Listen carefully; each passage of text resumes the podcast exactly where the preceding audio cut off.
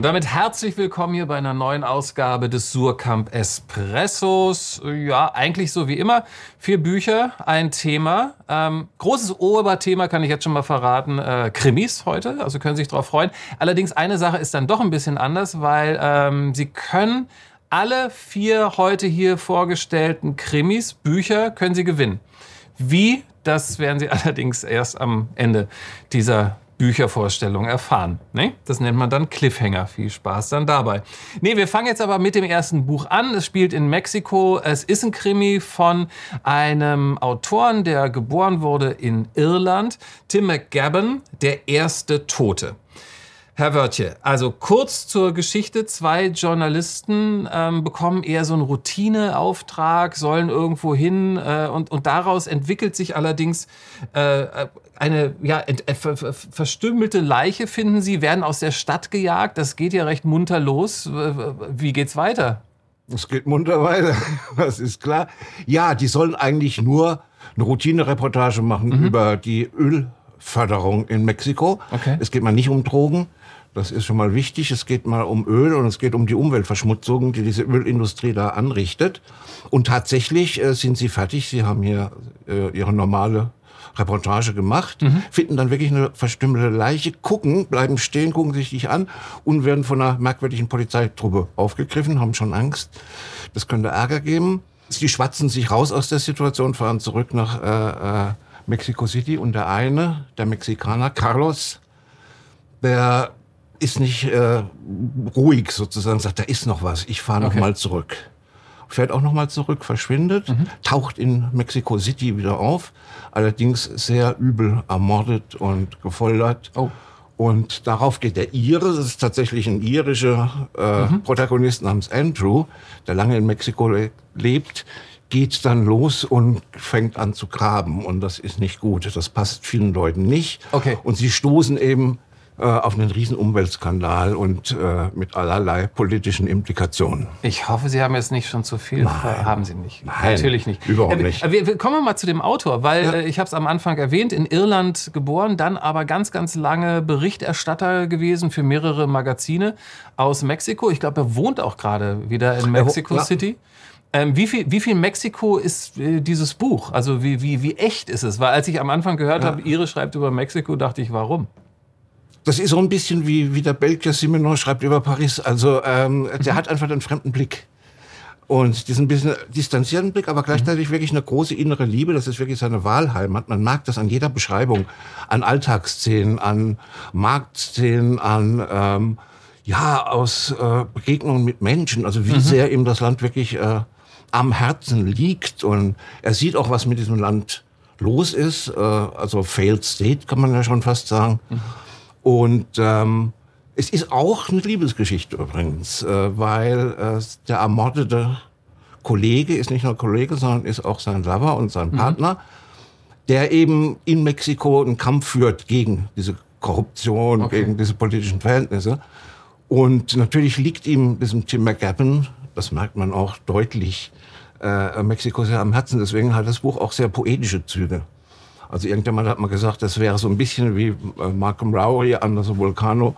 Das sehe ich so nicht äh, stilistisch. Aber dieser fremde und gleichzeitig, ähm, gleichzeitig sehr empathische mhm. und äh, äh, liebevolle Blick auf das Land, das schlägt in jeder Zeile durch in dem Buch. Ich habe sofort, wenn, wenn ich immer höre äh, Mexiko, denke ich sofort an Don Winslow und diese ja. teilweise dann doch sehr, sehr brutalen Geschichten. Wie geht es? Ist es, ist es, Na, ist ist es auch bisschen, schon heftig? Ist ein bisschen oder? robust. Ja. Aber das ist das, oder rustikal könnte ja. man auch sagen.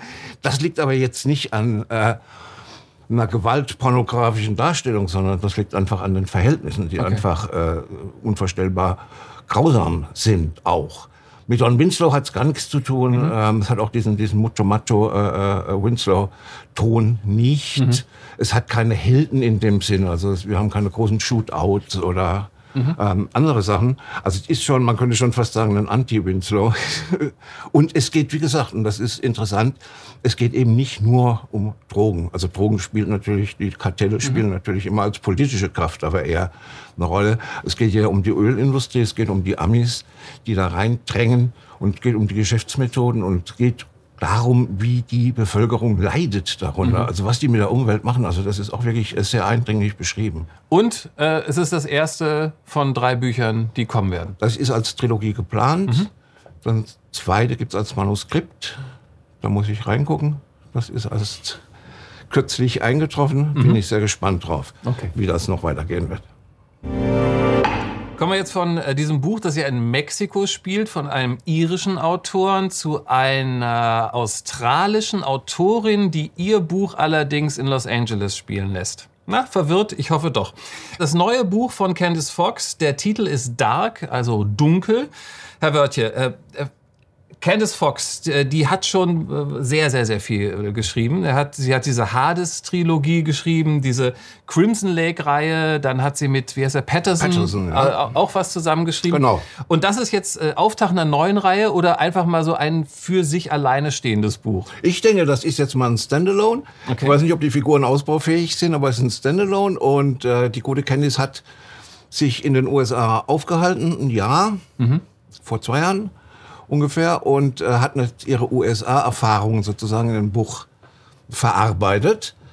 Ähm, und hat sich ja schon wieder neu erfunden. Also der, der Sprung von der, von der Eden-Trilogie mhm. zu Crimson Lake, das, äh, das war was ganz anderes. Jetzt plötzlich macht sie wieder was ganz anderes. Diesmal hat sie also nur Frauen als ähm, Protagonistinnen. Okay. Also Männer kommen schon vor, aber die sind irgendwie marginal oder mhm. dumpfbackig oder blöde, aber irgendwie kommen okay. die nicht groß vor.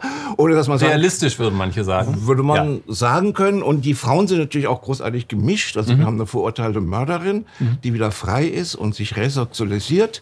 Wir haben eine total verlogene, aber großartige Taschendiebin namens Sneak. Der Name ist schon wieder klasse. Mhm. Wir haben eine schwarze, ultra brutale Gangsterin namens Ada Maverick. Den Namen finde ich auch gut. Mhm. Und wir haben eine ganz taffe äh, mexikanische, mexikanisch-stämmige äh, Polizistin die gerade ein Haus für 8 Millionen Dollar geerbt hat und das klingt aber das klingt jetzt schon sehr sehr durcheinander also Nein. allein von den Charakteren und diese vier, äh, gibt diese es da eine Geschichte ja. zu oder werden die in einen Raum geschmissen und und diese äh, wunderbaren vier Frauen ja. müssen sich zusammentun um eine andere verschwundene Frau nämlich die Tochter jener Taschendiebin Sneak zu retten mhm. denn die ist verschwunden und es geht nur in Zusammenarbeit die irgendwie wieder zu finden das werde ich natürlich nicht verraten, ob das gelingt oder nee, nicht. Klar. Aber wie, wie wichtig ist es, dass es äh, alles Frauen äh, sind? Oder, oder, oder macht das eigentlich, ist es einfach ich, nur ein Statement oder? oder äh das ist ein Statement, es ist allerdings jetzt keine, kein Thesenbuch oder sowas. Es okay. sind jetzt einfach vier starke Frauen als Protagonistinnen mhm. und wie gesagt, eine Männerwelt, die ähm, realistischerweise ziemlich schlecht aussieht. Mhm. Und es gibt natürlich doch einen Mann, und zwar einer, der in der Death Row sitzt, mhm. in St. Quentin.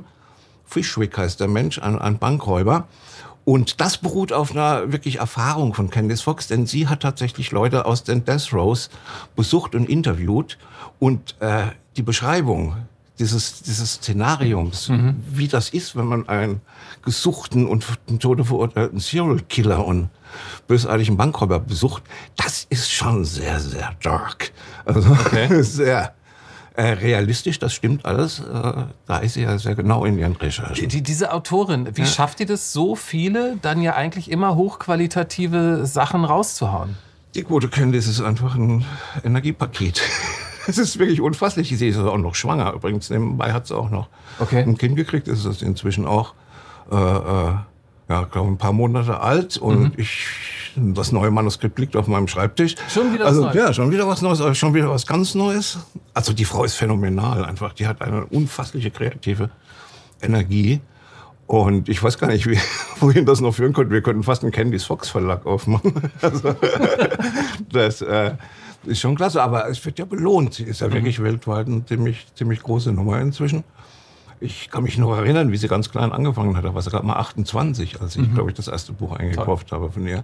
Also inzwischen ist sie explodiert und äh, überrascht immer wieder. Das ist das Gute. Also sie macht nicht den Stiefel, sondern lässt sich mal was einfallen. Also das neue Buch, eben das jetzt nur ein Manuskript vorliegt, ist auch nichts wieder verraten, ganz anders. Ganz anders, sage ich nur. Ganz anders. Ich will doch nie was sagen. So, nachdem wir jetzt ordentlich in der Weltgeschichte sowohl mit den Autoren als auch mit den Titeln rumgejagt sind, ist es jetzt relativ einfach. Äh, amerikanischer Autor, amerikanisches Buch oder spielt auf jeden Fall da. Äh, es ist geschrieben von Nick Kolakowski. Uh, Love and Bullets heißt es. Herr Wörtje, es ist eine moderne Bonnie and Clyde Geschichte? Oder, oder, oder wie, wie wollen wir dazu sagen? Ja, wir können ruhig eine moderne Bonnie und Clyde Geschichte äh, sagen. Ich muss Sie enttäuschen, wir reisen schon wieder rum, denn Bonnie und Clyde sind ja immer auf der Flucht. Aber in den USA, hoffe ich. Und äh, wir rasen jetzt quer durch die USA, runter mhm. von New York äh, in die Südstaaten, dann geht's ab in die Karibik. Es geht nach Nicaragua, es geht nach Kuba. Ach doch. Und dann geht's doch wieder zurück äh, in die USA. Okay. Und Bonnie und Clyde sind, äh, wie wir wissen, Gangster. Mhm. Nur werden die diesmal nicht von der Polizei gejagt, sondern von einem Mob aus New York, dem berühmten Rockaway Mob. Der hat so ein bisschen Züge schon fast von Donald Trumpschen Immobilienkonstruktion. Okay. Ah, ist nicht so gemeint, könnte man aber so sehen. Und äh, das Schöne an, daran ist, ähm, dass das ein bisschen so die Geschlechterverhältnisse ein bisschen umgekehrt sind, so Bonnie und Clyde. Also er mhm. ist der Dandy, er ist eigentlich ein Betrüger, ähm, der konnte deswegen auch nicht widerstehen und ausgerechnet diesem Mob ein paar Millionen Dollar klauen. Und sie ist Blöd. doch eher die ja. robuste, die also mhm. kein großes Problem mit äh, Gewalt hat. Okay. Und mit Schusswaffen. Und ja, und so entsteht da eine wirklich äh, sehr lustige äh, polizeifreie äh, Jagd. Und ah. das ist Bonnie and Clyde, weil sie müssen sich auch besonders den Weg von äh, äh weg freischießen. Ja. Und also wenn man jetzt Bonnie und Clyde sich, sich überlegt, ähm, da braucht ja so einen sozialpolitischen Hintergrund, Bonnie mhm. und Clyde, also große Depression mhm. und so weiter und so fort. Hier haben wir die große Deregulierung, die das Ganze okay. sozusagen äh, auslöst. Ist alles dereguliert. Ähm, auch das äh, Gangsterwesen ist dereguliert, die Polizei hat gar nichts mehr zu melden. Mhm. Es geht jetzt äh, eigentlich nur noch um Profitmaximierung.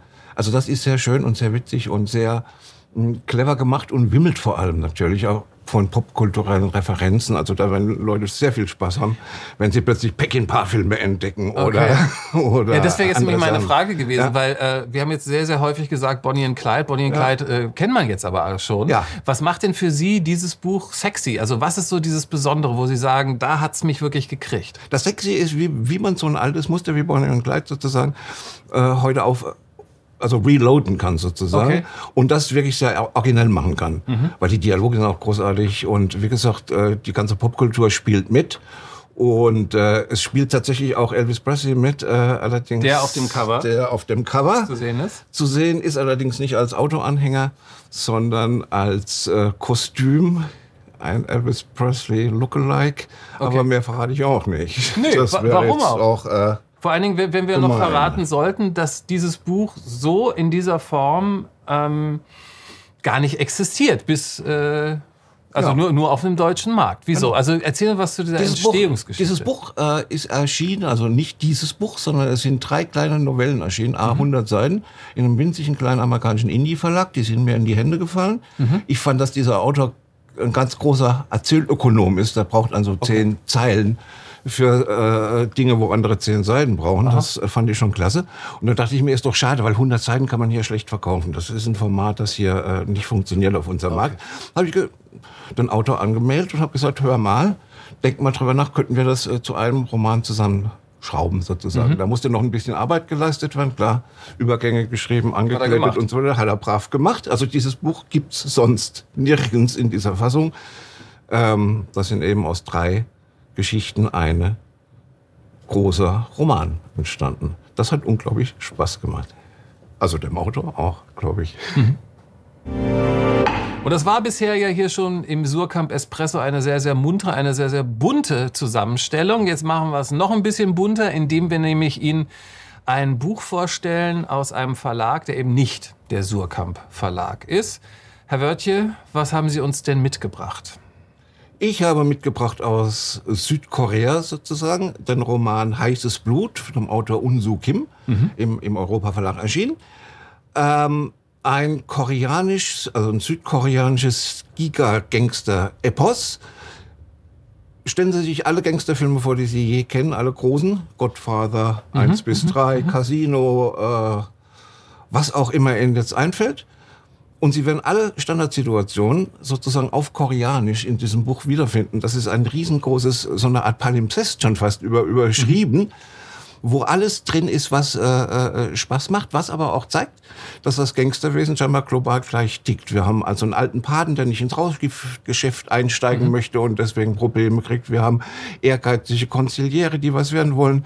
Wir haben das Gangstertum als äh, Überlebens- und Arbeitschance für Immigranten. Also in Südkorea tummeln sich sehr viele vietnamesische Gangster, sehr viele Leute aus den Philippinen, die dort ihr Glück und ihr mhm. Geld machen wollen.